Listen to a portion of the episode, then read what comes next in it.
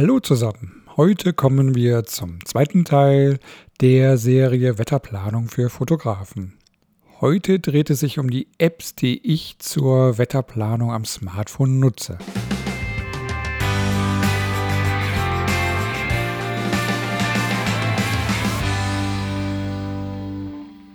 Noch ein kleiner Tipp.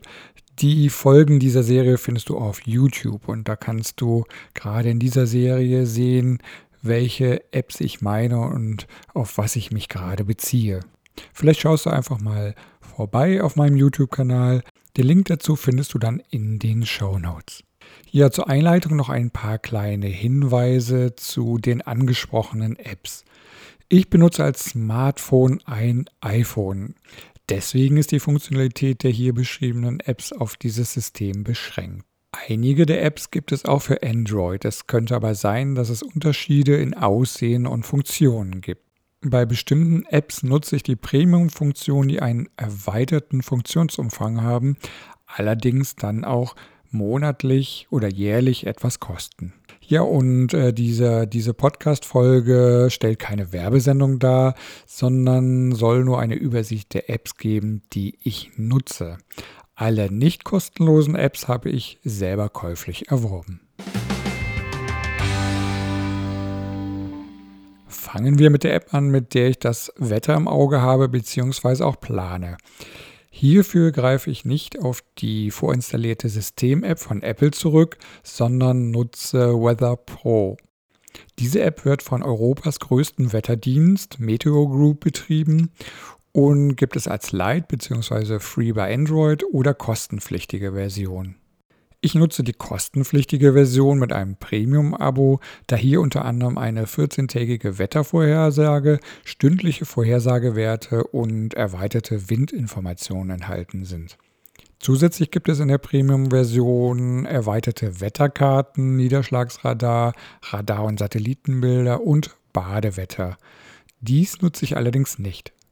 Nach dem Start der App befindet man sich auf der Hauptseite mit allen relevanten Wetterinformationen.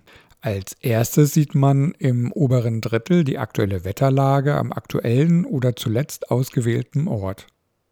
Die aktuellen Wetterdaten bestehen aus Temperatur, einem Symbol, das das aktuelle Wetter darstellt, und der Niederschlagsmenge.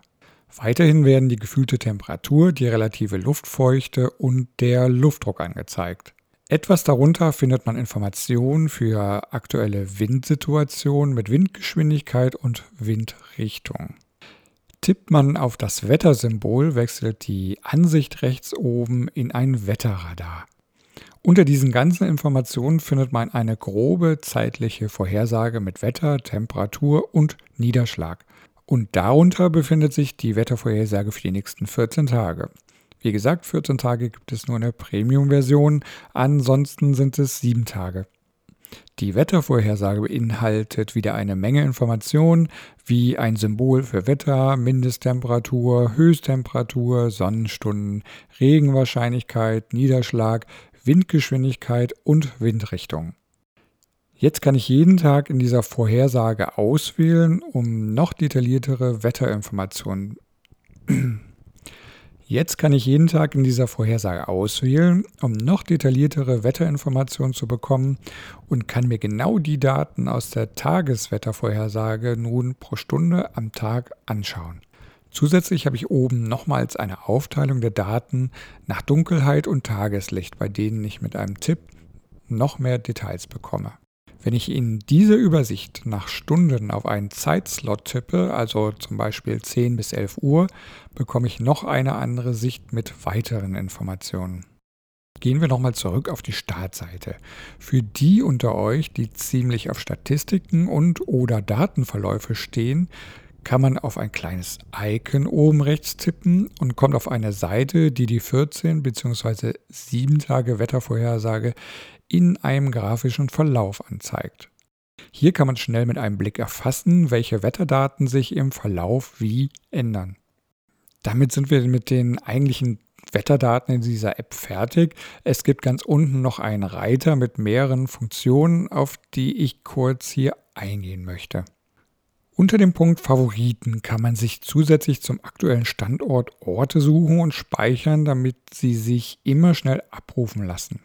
Danach kann man sich auf der Wetterübersichtsseite durch seine gespeicherten Favoriten wischen.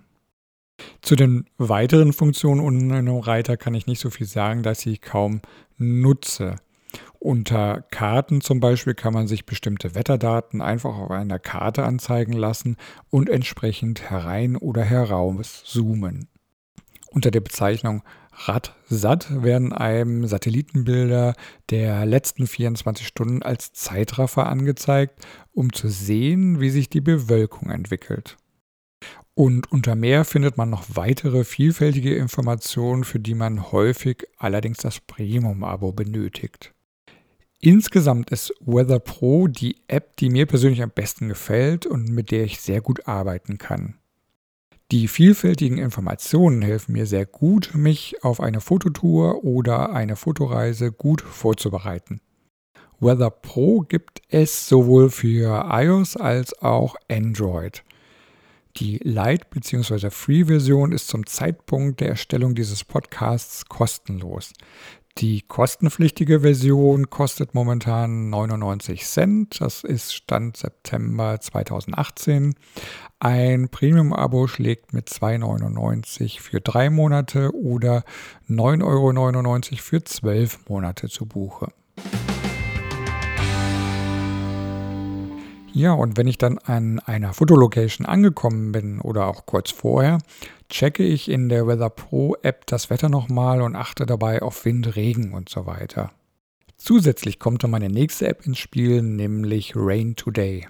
Wie es der Name schon vermuten lässt, geht es in dieser App hauptsächlich um Regen und zwar um eine Regenvorhersage. Diese finde ich nochmals genauer als bei Weather Pro und ähm, sie bietet mir zusätzliche Funktionen wie Push-Mitteilungen, dass gleich der Regen beginnt, also bis zu 60 Minuten im Voraus und wie lange er dauern wird. Zusätzlich ist die enthaltene Karte mit HD-Radar detaillierter und für mich aussagekräftiger als in Weather Pro. In der Karte kann man sich zeitlich die Radarbilder eine Stunde zurück oder eine Stunde im Voraus anschauen. Ich benutze die App ausschließlich für diese beiden Funktionen, also Push-Mitteilung und HD-Radar und für die kurzfristige Planung bzw. zur Absicherung. Eine langfristige Planung ist hiermit nicht so gut möglich. Diese App gibt es auch für iOS und Android und ist durch Werbeeinblendung kostenlos. Durch ein Premium-Abo kann die Werbung entfernt werden. Auch hier kostet ein Premium-Abo 2,99 Euro für drei Monate oder 9,99 Euro für zwölf Monate. Wer allerdings bereits einen Meteor Group Account hat und bereits ein Premium-Abo in einer der Apps von Meteor Group hat, wie gerade zum Beispiel das vorgestellte Weather Pro oder auch Meteor Earth, muss hier kein neues Abo abschließen und nutzt das bereits vorhandene. Ja, und dann gibt es noch eine App, die ich eher seltener nutze. Das ist die App windy.com. In dieser App findet man auch zahlreiche Wetterdaten. Ich nutze sie aber nur für die detaillierte Windvoraussage. Und die nutze ich dann auch nur, wenn ich tatsächlich einen Flug mit der Drohne plane. Drohnen können ja nicht bei äh, allen Windgeschwindigkeiten fliegen und äh, wenn ich an einem bestimmten Ort etwas ähm, filmen möchte, schaue ich in diese App und schaue halt, wie die Windvoraussage ist und wie hoch die Wahrscheinlichkeit ist, dass ich an einem gewissen Ort auch fliegen kann. Zusätzlich ist die Windgeschwindigkeit auch nicht uninteressant, da ich bei starkem Gegenwind oder wenn ich gegen starken Wind fliegen muss, einen erhöhten Akkuverbrauch habe, den ich vielleicht planen muss. In der App gibt es auch noch mehr Funktionen, die nutze ich allerdings nicht und kann dazu auch nicht viel sagen. Und auch diese App gibt es für iOS und Android und die ist kostenlos.